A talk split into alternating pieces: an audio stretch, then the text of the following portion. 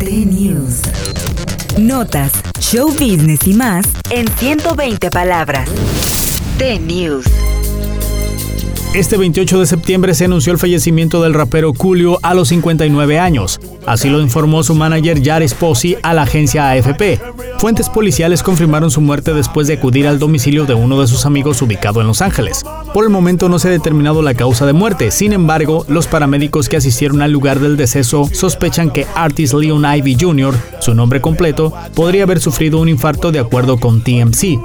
El éxito de Julio alcanzó su máximo punto en los años 90, aunque su carrera comenzó a finales de los 80. El tema más popular del cantante fue Gangsta's Paradise, el cual es considerado un himno dentro de este género musical por muchos de sus fans, pues fue la primera canción de rap en ser reconocida como la número uno de Billboard en 1995.